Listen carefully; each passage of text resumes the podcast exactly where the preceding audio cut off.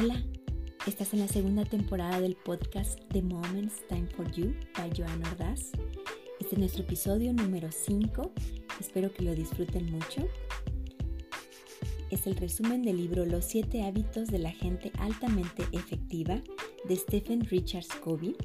Él fue un licenciado de Administración de Empresas, también fue escritor y conferencista, eh, fue un profesor también en Estados Unidos y alcanzó el premio de superventas por precisamente este libro, Los siete hábitos de las personas altamente efectivas. Entonces pensamos que era muy importante tenerlo aquí en nuestro podcast. Bienvenidos. Vamos a empezar. Él menciona que debemos de tener siempre un equilibrio entre la producción, es decir, de lo que estamos haciendo, el objetivo de lo deseado y la capacidad que tenemos para lograrlo. Entonces, precisamente lo define este libro en siete hábitos. El primer hábito es la proactividad. Eh, este aquí él menciona que hay que tener mucha iniciativa para ello. Debemos encontrar cuál es nuestro motor interno, nuestro motor interno. Debemos de tener responsabilidad para saber lo que vamos a querer hacer y debemos de tener nuestra conducta basada en los valores, más no en las emociones. Señala él que hay dos tipos de personas, que son los reactivos y los proactivos, en donde los reactivos pues generalmente son personas que echan la culpa, que se dejan llevar mucho por las emociones, entonces él define que en este caso deberíamos de elegir ser proactivos porque aunque tenemos algunas determinantes genéticas, psicológicas y ambientales como lo pueden ser la familia, los valores de nuestros padres o las personas que se encuentran a nuestro alrededor, siempre tenemos la voluntad de que debemos de saber, digamos, o definirnos por qué puedo vivir de una forma o de otra. Y entonces, basado en ello, podemos hacernos dos preguntas. Si tenemos esa voluntad y esa determinación, entonces podemos vivir con cualquier qué y con cualquier cómo, siempre siendo personas proactivas. El hábito número 2 dice, empieza con el fin en la mente. Esto quiere decir que te debes de hacer algunas preguntas, sobre todo para definir cuál sería tu misión, ya sea personal o en el aspecto laboral. Esta misión debe de incluir siempre valores que tú tengas, no pueden dejarse de lado y eso te ayudará a tener un liderazgo acerca de lo que tú quieres desarrollar en tu vida. En el tercer hábito se llama poner primero lo que es primero. Aquí se trata sobre todo de administrar el tiempo. Es decir, ya tienes la misión, entonces hay que desarrollar un plan de acción. Y aterrizando la idea que tienes hacia la realidad, te puede dar un enfoque de las prioridades que debes de seguir. Aquí él marca eh, una hoja, por decir así, que tú la dividas en cuatro partes. Serían cuatro cuadrantes. Eh, de lado la vas a partir a la mitad, digamos primero, y vas a poner lo que es importante arriba y lo que no es tan importante.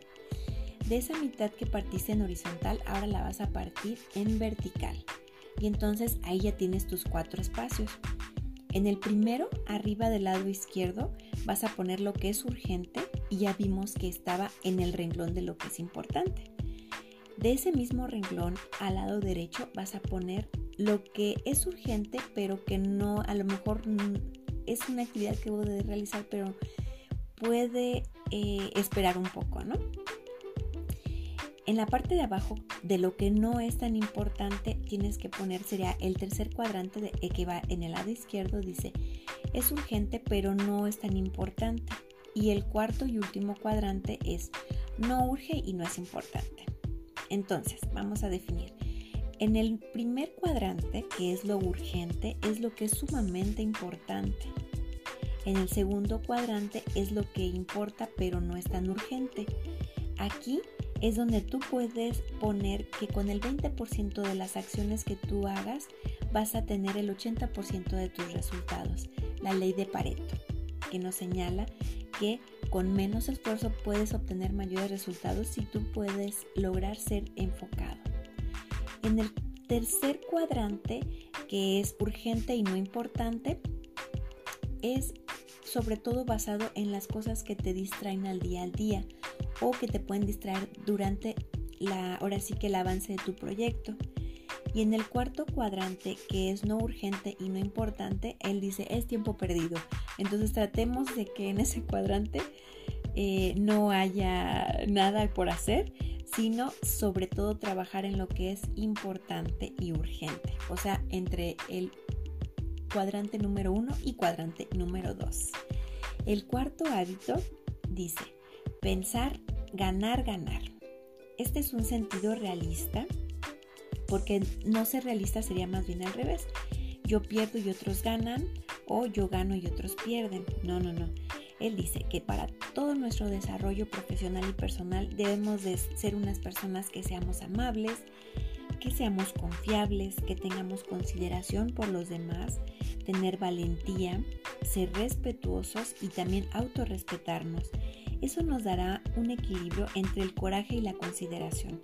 Es decir, que todos estos mm, cualidades, digamos, mm, pueden traer beneficios que construyan unas relaciones poderosas. Dice, no pienses en que puede haber arreglos rápidos, debes de tener un carácter íntegro y maduro y pensar siempre sobre todo en abundancia. El quinto hábito es entender primero. Para poder entender lo que está pasando en mi entorno, siempre debo de tener empatía. Dice, ¿por qué? Porque cuando hay empatía puedes conectar con las otras personas y entonces eh, debes de enfocarte mucho en escuchar a los demás. Deja que sus experiencias de ellos sean también escuchadas y tomadas en cuenta. Deja tus experiencias a un lado para poder ser empático con las de ellos. Es una inversión que a largo plazo te causa una satisfacción increíble, él dice. ¿Por qué? Porque estás haciendo una inversión para escuchar a las demás personas. Y esto que va a contribuir, pues, al 100% tener unas relaciones con experiencias positivas y sobre todo con alianzas de lealtad. El sexto hábito es cooperación, creatividad igual a sinergia. Esto de pensar en ganar, ganar es muy importante, menciona él, porque es escuchar y, respetar a los demás y no transgredir las ideas de otros. El todo es mayor que la suma de las diferentes partes. Debemos de dejar a un lado el ego para poder crear más bien soluciones. La sinergia es la conclusión de los hábitos antes mencionados y sobre todo la sinergia requiere trabajo en equipo. El séptimo hábito es afilar la sierra. Al afilar la sierra te estás dando tiempo a ti mismo para sobre todo renovarte para mejorar.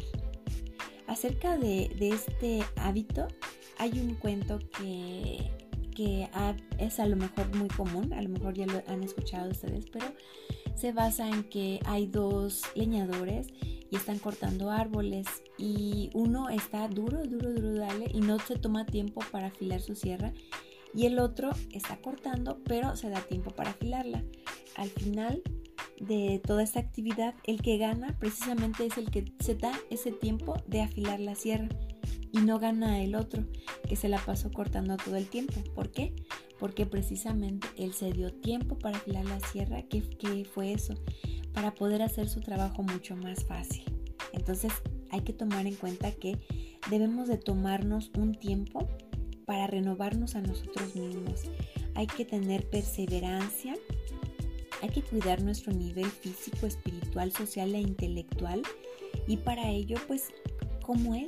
Darnos ese, precisamente esos tiempos que necesitamos nosotros para estar fortalecidos, ir aprendiendo, eh, tener desarrollado nuestro sentido común y aprender y reaprender las veces que sea necesario. Entonces, eh, al final él da una recomendación. Dice, hay que poner en práctica estos siete hábitos y compartirlos. De esta manera ayudarás demasiado al mejoramiento de las técnicas y de las estrategias en equipo. Entonces, a final de cuentas, él dice que hay que estudiar, aprender y compartir y poner todo en práctica y volverlo a repetir.